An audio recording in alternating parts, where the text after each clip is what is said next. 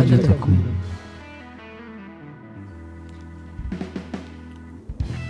Bonjour à toutes et à tous, vous écoutez Radio Takum. Nous sommes euh, le jeudi 18 novembre 2021.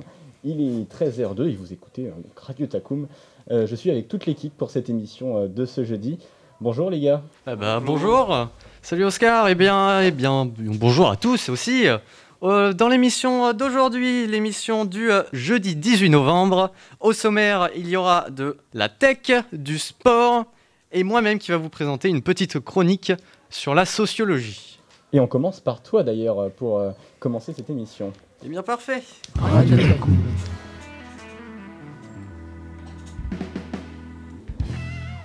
Aujourd'hui, je vais vous parler d'un phénomène social qui s'appelle l'intelligence collective. Je vais d'abord mettre un petit peu de contexte. On est le 11 mai 1997. Euh, c'est là que le champion d'échecs Kasparov va jouer une partie qui va rester dans l'histoire. La partie qu'il a jouée contre Deep Blue, une IA stockée dans un ordinateur de 1,4 tonnes, dont il ressortira perdant.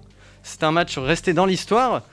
Et quelques mois plus tard, une agence de jeux vidéo, MSN Gaming Zone, va lui proposer un défi contre un adversaire surprenant, un adversaire doté de centaines de cerveaux, le monde entier.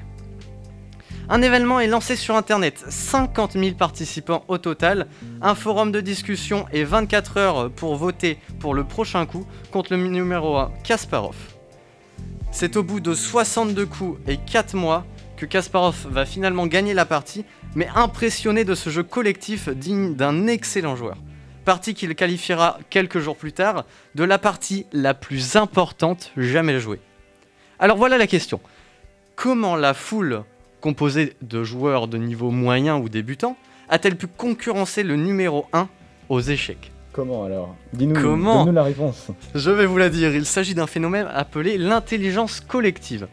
Euh, elle fut découverte lor- lorsque Francis Galton, un statisticien anglais, euh, lui c'était un, il aimait beaucoup euh, les, les chiffres, il calculait tout sur les Anglais, hein, la, la moyenne des tailles de pieds, euh, la taille des pantalons, la surface du crâne, il aimait les chiffres. Et il demanda donc à 60, euh, 87 personnes d'estimer le poids d'un bœuf. Ces personnes n'ont- ce n'ont- sont ni bouchers, ni agriculteurs, aucun, aucune connaissance particulière dans le monde des bœufs.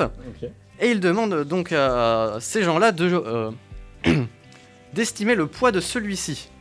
Et les gens répondent absolument n'importe quoi. Soit trop grand, soit trop petit, mais en tout cas jamais juste. Et quelle Et- était la réponse alors? Quelle est la réponse? Eh bien, j'y arrive tout de suite. Francis Galton, lui, était, était persuadé que la foule ensemble était stupide. Donc, en voyant les résultats, il se dit tout naturellement, bah, j'avais raison. Mais il remarque quand, quand il fait la médiane de tous ces résultats, la médiane était de 547 kg et le bœuf, le bœuf euh, pesait 545 kg. La, la foule, tous ensemble, s'était trompée de seulement 2 kg alors qu'ils n'avaient aucune connaissance dans ce domaine. Mhm. Francis Galton, bon, il était un peu énervant puisque lui, il était persuadé du contraire et il tentait de prouver euh, le contraire, justement. Et donc, il a démontré l'existence de ce qu'on appelle l'intelligence collective. En 2010, une autre étude du MIT et de l'université de Carnegie, Carnegie Mellon a révélé que l'intelligence d'un groupe est supérieure à la somme des de l'intelligence de tous les individus. Mais dans quel contexte trouve-t-on de l'intelligence collective et comment ça marche?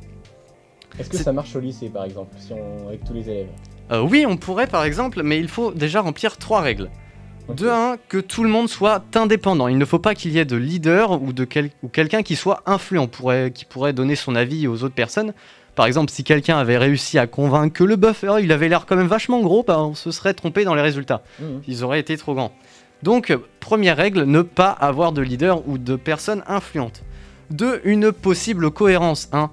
Même si on était tous, euh, tous ensemble au lycée, je pense pas qu'on puisse programmer le prochaine fusée de la NASA ou euh, performer une euh, chirurgie Jusque-là c'est évident. Jusque-là, c'est évident. Donc, il faut de 1 être indépendant et de 2 avoir une possible pertinence. Et de 2 que tout le monde soit écouté et que tout le monde écoute, que tout le monde ait la parole et que tout le monde soit égaux. Alors, mais du coup, comment ça marche cette intelligence collective? Bah, Ça pourrait se résumer à cette équation. L'erreur collective est égale à l'erreur individuelle moyenne dont on soustrait la diversité des prédictions, c'est-à-dire la diversité des réponses proposées. Par exemple, quand on prend un groupe d'élite, leur erreur collective est environ de 0, parce que leur erreur individuelle moyenne, bah, elle va être très près du résultat en fait, donc elle va être quasiment nulle, moins la diversité des prédictions, étant donné qu'ils vont tous mettre un chiffre autour de la bonne réponse, celle-ci va aussi être nulle. Donc un chiffre environ nul moins un chiffre environ nul, cela donne un résultat environ nul. Et chez des gens normaux, bah, l'erreur collective est aussi environ nulle. Tout simplement parce que l'erreur individuelle moyenne va être énorme, mais la diversité des prédictions va aussi être énorme. Ce qui fait qu'on arrive aussi à un résultat environ nul. C'est pour ça d'ailleurs que euh, certaines entreprises euh, prennent les décisions en groupe, justement pour avoir de meilleurs résultats, parce que c'est prouvé. Euh, les réunions, etc., les visioconférences donnent de meilleurs résultats que de ne pas se voir, se transférer des fichiers, etc. Donc voilà, si ça vous intéresse, bah, je vous conseille la chaîne de Fulloscopy. C'est une chaîne euh, de sociologie justement sur laquelle j'ai trouvé le sujet et que j'ai aimé vous partager. Si vous, mes sources sont euh, notamment les vidéos de Dirty Biology, les études du MIT, celles de évidemment Francis Galton.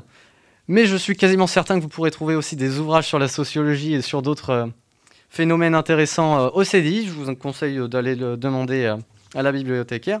Je vous remercie de m'avoir écouté et je vous souhaite une très bonne journée. Eh bien, merci Pierre. Euh, j'espère que tout le monde a suivi. C'était pas simple, mais très intéressant. Merci Pierre.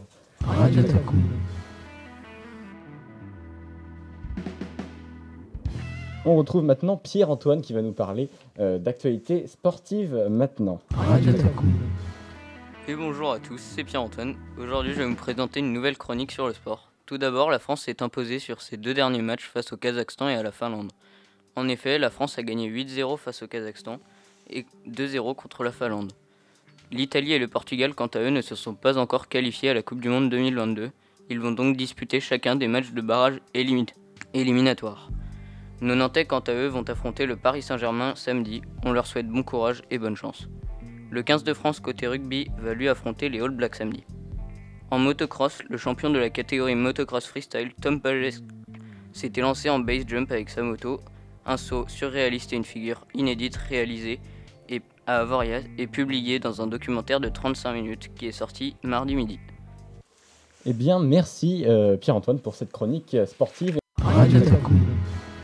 C'est la fin de cette émission, merci de nous avoir écoutés. Il est 13h20, c'est l'heure de reprendre les cours. Bon après-midi à toutes et à tous sur Radio Takum. Radio Takum.